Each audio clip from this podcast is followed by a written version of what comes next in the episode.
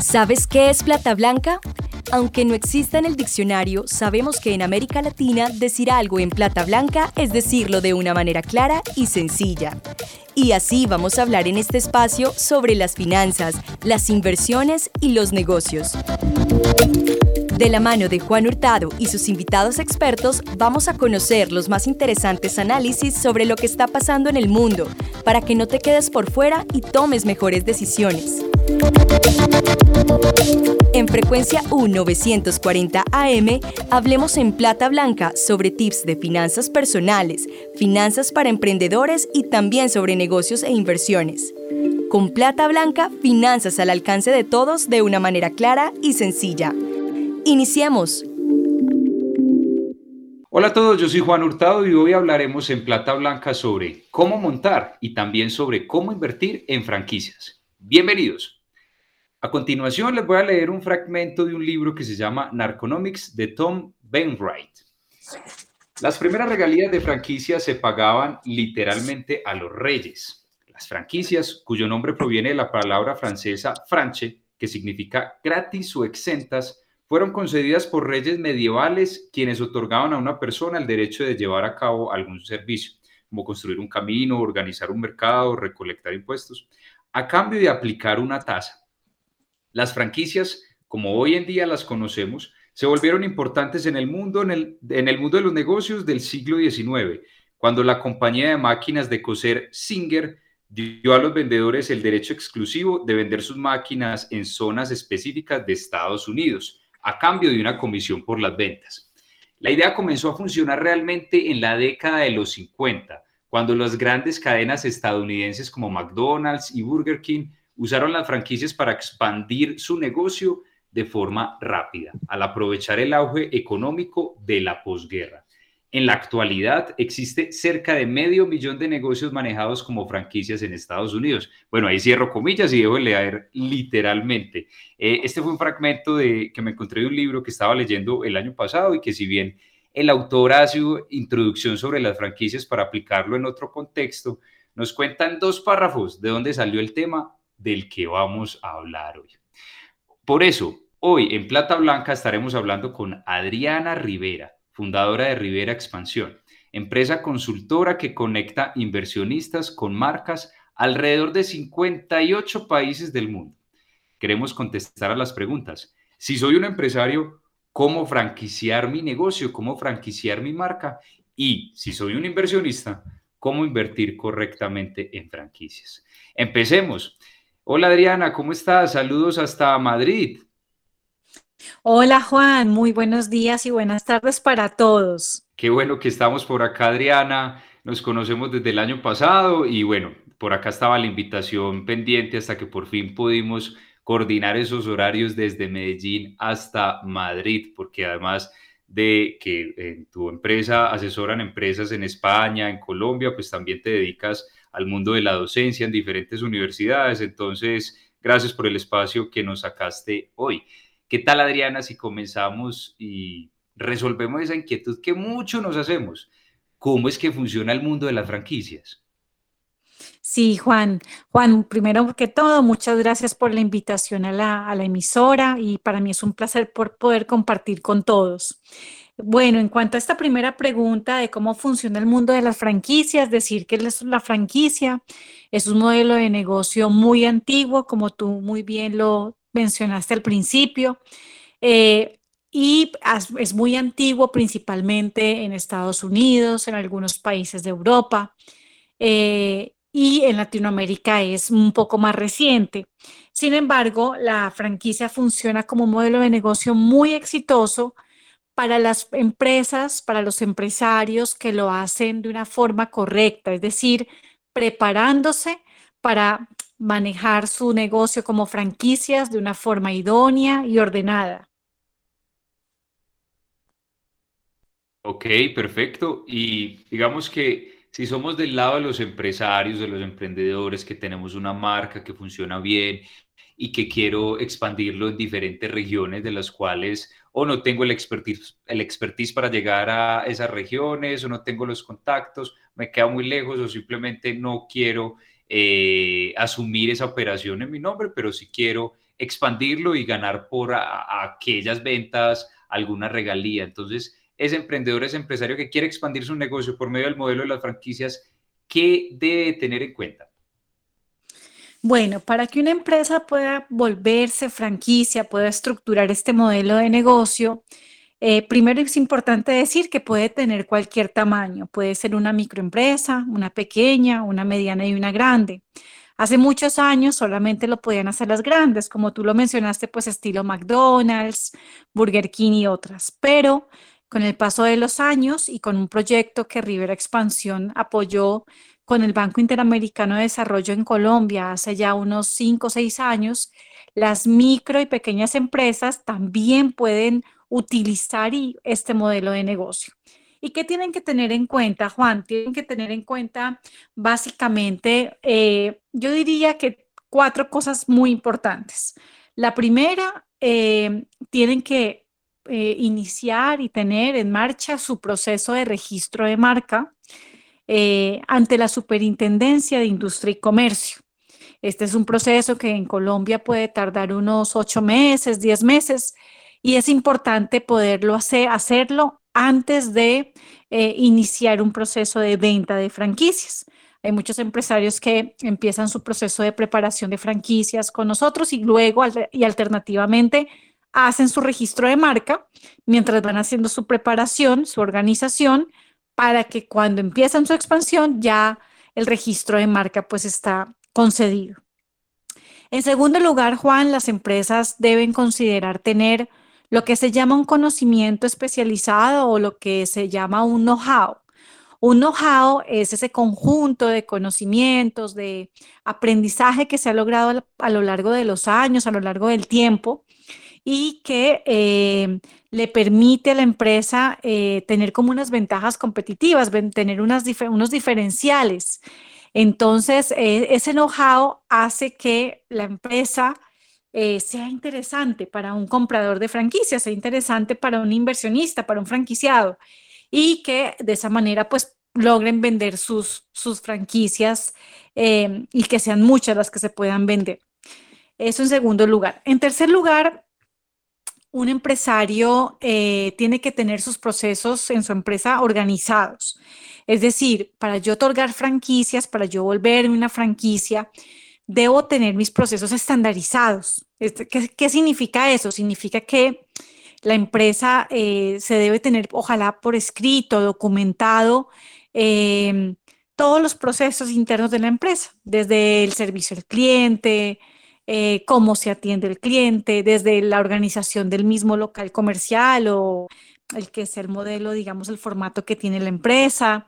Es decir, tener todos sus procesos ya muy organizados y ojalá estandarizados para pues poder decirle y contarle y enseñarle al franquiciado, el que va a comprar una franquicia, eh, cómo tiene que hacer para que sea exitoso. Digamos que una un empresario eh, o un emprendedor que compra una franquicia llamémoslo así, un emprendedor que compra una franquicia, lo que le gusta de comprar una franquicia y el motivo por el cual escoge comprar una franquicia eh, y no montarla por su propia cuenta un emprendimiento es porque justamente el empresario, el que otorga la franquicia, le va a enseñar, le va a dar todos los los tips, las claves para que le vaya bien con su negocio. No es lo mismo que empezar un negocio de cero, un emprendimiento, sin ese apoyo, sin esa curva de aprendizaje, sin todos esos conocimientos. Y por eso es tan importante poderlos trasladar. Muchos empresarios o la mayoría, es verdad que no los tienen estandarizados y no pasa nada. Eso, eso, te, iba, a decir, Adriana.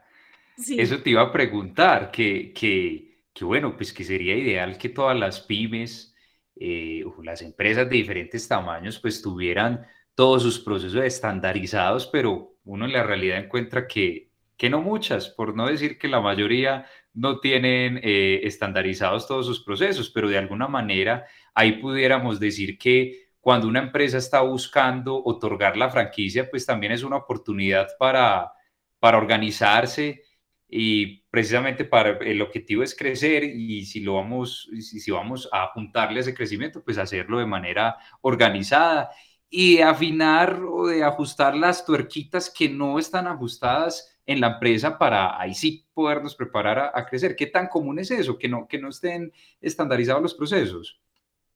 Juan, eso es el 99,9%. La gran mayoría, inclusive las empresas grandes, no los tienen estandarizados. Entonces, por eso recurren a, a empresas como la nuestra a decirnos, miren, háganos todo. Ahí incluimos la estandarización, porque obviamente tenemos los ingenieros industriales, los, en fin, las personas consultoras que se encargan de estandarizar cada uno de los procesos de la empresa. Qué valioso eso, qué valioso eso, Adriana, porque muchas veces encuentra uno que los procesos están descentralizados en personas y una persona se incapacita, una persona se sale, una persona renuncia y la empresa prácticamente se convierte, los procesos se convierten en un caos. Lo dice uno pues con, con, causa de, de, razón de conocer muchas empresas en muchas pymes que así funcionan en el día a día y sin un manual del paso a paso, pero qué bueno que los puedan eh, orientar en ese, en ese sentido. Adrián, antes de continuar con esos otros tips y con esos otros elementos que hay que tener en cuenta en mi empresa para poderla franquiciar, te quisiera preguntar acerca de algo que hablaba con unos amigos hace poco y era, pues acá en Colombia pasó hace poco un evento muy famoso, todos los conocen, el, el, el, el Burger Master y y hay casos, digamos, de restaurantes que, que cuando se dieron a conocer fueron muy buenos, eh, tenían sus productos, sabían muy ricos, pero cuando uno ve que abren y abren sedes y uno no encuentra el mismo sabor, eh, o uno dice, qué pesar a esta empresa como le ha afectado el crecimiento, porque al fin y al cabo eran tan ricos cuando eran las hamburguesas eran tan ricas, sin hablar pues de algún nombre en específico, de algún restaurante en específico, sino que, bueno, uno dice, ah, tan rico como era cuando era un local chiquito y vendía hamburguesas deliciosas, ya hoy en día, ¿cómo hacer para evitar caer en eso? Justamente es lo que estamos hablando, Juan, justamente es la estandarización. ¿Qué es lo que pasa? Claro, cuando es un local único o los dueños son los mismos que montan uno, dos, tres, cinco locales, eh, claro, tú puedes mantener como todo centralizado, el sabor, o sea, toda la manipulación de alimentos y obviamente todas las hamburguesas van a saber igual, llamémoslo así, o todos los alimentos. Pero cuando tú eh, das franquicias, la forma para hacerlo que no cambie el sabor es justamente esa estandarización. Y por ejemplo, hay cosas que definir, hay alimentos, por ejemplo, específicamente que no, eh, que no pueden quedar en manos de cada franquiciado, sino que tienen que ser distribuidos por la, llamémoslo así, por la central, por, la, por los dueños. Hay algunas salsas que no se trata de que las preparen en cada franquicia, sino que tienen que ser distribuidas por, digamos que ese es justamente el core de negocio para que se mantenga el mismo sabor. Y lo mismo pasa con las empresas de servicios y con cualquier tipo de empresa, no solamente las de alimentación. Tiene que ver con que nosotros muchas veces por la experiencia ya de 20 años siempre sabemos y le decimos, mire, mantenga esto centralizado, esto no lo otorgue, esto sí. Justamente es lo que uno tiene que, como empresario, que saber, qué sí, puede delegar en las franquicias y qué no, que, cómo mantener como ese, ese, ese, ese, ese, core de negocio, pues. Yo no puedo pasar la oportunidad, Adriana, de preguntarte del mito urbano y sobre todo que se acrecentó mucho con la película esta de, eh, bueno, se me olvida el nombre, pero es acerca del modelo de, McDonald's, que dice que McDonald's realmente el éxito fueron dos cosas. Uno es el modelo en cómo producían las, eh, las hamburguesas, que las puedan producir eh, rápido y que puedan atender un montón de personas, ¿cierto? Como su modelo de productividad o de producción, por decirlo de alguna manera. Y otro era el nombre, el, este, el, fundador era, o bueno, estos que, que, hicieron crecer a McDonald's estaban enamorados del nombre, decían este nombre vende. ¿Qué tan cierto es eh, en este sentido, si podemos hablar pues de, de este caso específico que es tan icónico? Sí, mira, el, cada negocio y cada empresa, cada emprendimiento es un mundo diferente, ¿no? Muchas veces... Eh, el momento en el que se monta es el momento idóneo, otras veces el mismo negocio que se monta en otro momento, pues no funciona igual, ¿no? Son muchos factores los que efectivamente hacen que, sea que se logre el éxito y no solamente en una franquicia, sino en cualquier empresa o emprendimiento. Entonces, en el caso de McDonald's, es que fueron varios factores. Primero, pues que su principal negocio es verdad que no es tanto vender hamburguesas, sino es ubicarse en lugares estratégicos. Eh, ellos, en este caso McDonald's, son los dueños de sus, de la gran mayoría de los locales que ellos mismos alquilan a los franquiciados. Entonces su negocio es más inmobiliario que, que como tal el de la alimentación. Entonces, al final, es verdad que el nombre es muy importante, un nombre internacional, un nombre que pegue, pero también es, pero lo que tú dices, también es muy importante, por ejemplo, cuántas hamburguesas podían sacar a un ritmo veloz que no podían hacer otras empresas u otras, otras, otras, otras marcas. Entonces, al final, pues cada empresa tiene como su concepto, su filosofía, sus propios factores de éxito y, y lo que lo importante en una, en una expansión es que se tengan claros cuáles son. Y muchas veces los empresarios tienen muy buenas empresas, pero no tienen claro cuáles son. Y uno de lejos, uno de, como consultor externo sí los puede ver. Y ahí es de ahí es donde hay que agarrarse para lograr una buena expansión. Muy bien, una expansión como lo propone Rivera Expansión. Adriana, ahora hablemos desde el otro lado, hablemos del inversionista, el que tiene el excedente del dinero y dice, bueno, que, que tengo esta plata para invertir, ¿en qué, qué, lo pudiera invertir? Ve, franquicias. Yo escuché por allá en Plata Blanca algo que hablaba de franquicias, Rivera Expansión, busqué la página, eh, siempre me interesaba invertir en el mundo de las franquicias. Entonces, una primera pregunta, para que hagamos un, primer filtro, ¿desde cuánto se puede invertir en una franquicia? Pues mira, Juan, eh, hoy en día se puede invertir desde perfectamente desde 20 o 30 millones de pesos eh, colombianos en adelante.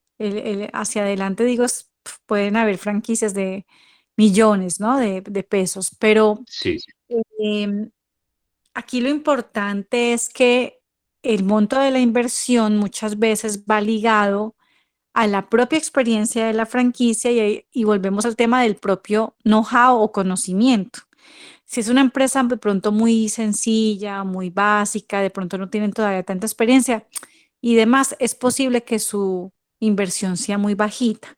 Entonces, ahí lo más importante es tener en cuenta dos cosas súper eh, claves.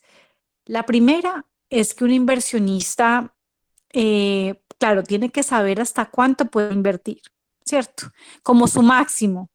Y decir, yo máximo dispongo, por ejemplo, de 50 millones de pesos colombianos.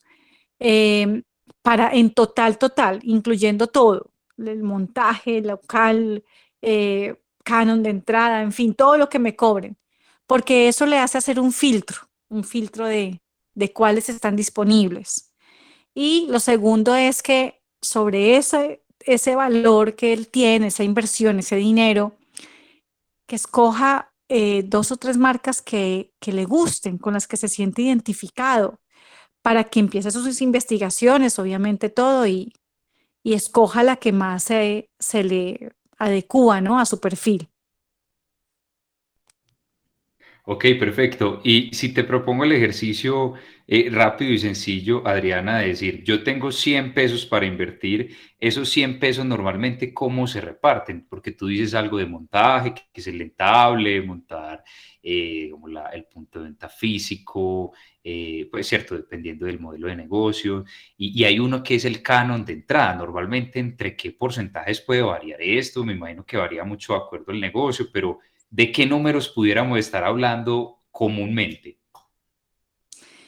Pues mira, sí, varía muchísimo. Si yo, por ejemplo, tengo 100 pesos para invertir, debería, entre el canon de entrada, que es el dinero que se cobra o que el emprendedor paga por, digamos, por el derecho de usar la marca, más el montaje del, de todo el establecimiento comercial o de la plataforma, en fin, de lo que sea la franquicia, pues no debería superar, por ejemplo, un 60%, 60 pesos. ¿Por qué?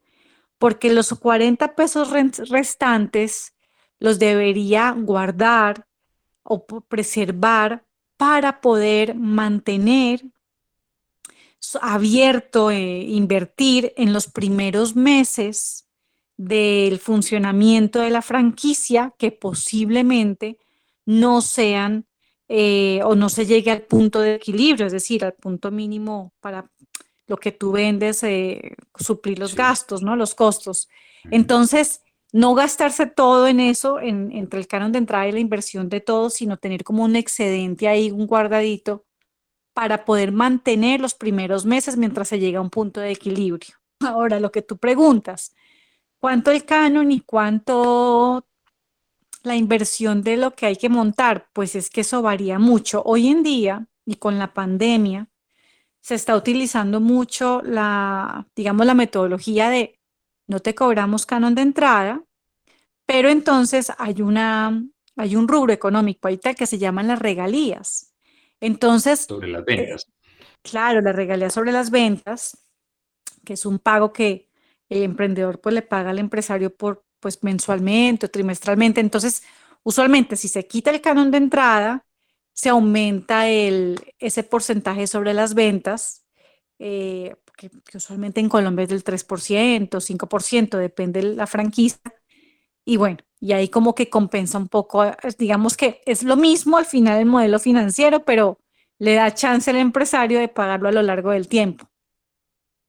Perfecto, y que valga ahí la pena la, la cuñita Adriana acerca de que el que esté interesado en recibir esta asesoría acerca del modelo financiero para montar su negocio o el, el empresario que quiera franquiciar su negocio, Ahí está pues los servicios de Rivera Expansión, de los cuales Plata Blanca también apoya desde la parte de asesoría financiera. Una última pregunta, Adriana, para que nos vayamos. ¿Qué tan rentable es invertir en franquicias? Bueno, la rentabilidad eh, depende de la marca, Juan. Por ejemplo, eh, lo clave está en que el emprendedor le pide al empresario el modelo financiero de franquicia. Y si el emprendedor no es muy experto en finanzas, lo mande revisar por un financiero para que sepa exactamente cuánto va a rentar. Usualmente, como en todos los negocios, si yo invierto poco, pues gano poco. Si yo invierto más, puede ser que gane más. Sin embargo, esta regla no se cumple en todas las franquicias. Por eso es tan importante asegurarse de leer muy bien el modelo financiero. Digamos que hay una, hay aquí para el temas de rentabilidad, lo ideal y lo que espera todo emprendedor es que montando una franquicia, eh, el emprendedor por lo menos genere mucho más dinero, digamos, de lo que podría ganar trabajando para otros porque el emprendedor se vuelve, cuando compra una franquicia, usualmente se vende, se vuelve como un autoempleado, llamémoslo así, de la franquicia, o hace parte de la franquicia. Entonces, tiene que compensar, tiene que merecer la pena comprar una franquicia para no invertir sus ahorros ahí. Es decir, que no sea solamente como si estuviera trabajando para otros, sino mucho más. Y que obviamente la inversión que haga, por ejemplo, esos 100 pesos, se le retorne mucho antes del vencimiento del contrato. Si el contrato, por ejemplo, se acaba en cinco años, que es lo como el promedio en Colombia, un contrato dura cinco años, pues que el retorno de la inversión esté por debajo de los dos años para que merezca la pena, eh, digamos, ese dinero que se va, la, rentabilidad que va a generar el haber invertido o el haber puesto el dinero en esa franquicia. Adriana, muchas gracias por hablar en Plata Blanca. Con mucho gusto, Juan. Para mí es un placer, para todos los, oyentes. Eh, cuando necesiten nuestra asesoría, pues estamos en todas las redes sociales, arroba Rivera Expansión, nuestra página web www.riveraexpansión.com. Ahí tenemos un formulario de contacto. Por ahí nos pueden contactar. A través tuyo también nos pueden contactar, en fin, lo que sea. Muchas gracias, Adriana. Y ahí están los números de WhatsApp que están en el sitio web, tanto para España como para Colombia. A todos ustedes, mil gracias por escuchar. Esperamos que esto haya sido de su interés. Agradecimiento especial a los productores de la emisora Frecuencia U940M y a la empresa Expand Group por permitirme estar aquí. Nos escuchamos a la próxima. Chao. Oye, esto no termina acá. Sigamos esta conversación en las redes. Cuéntanos cómo te pareció el episodio de hoy. Menciónanos en Instagram como arroba platablanca y en Twitter como arroba platablanca.com. Sigue aprendiendo y entérate sobre nuestros servicios de consultoría para pymes y educación financiera en www.platablanca.com. Con Plata Blanca, finanzas al alcance de todos de una manera clara y sencilla. Dirige y conduce Juan Hurtado por frecuencia U 940 AM.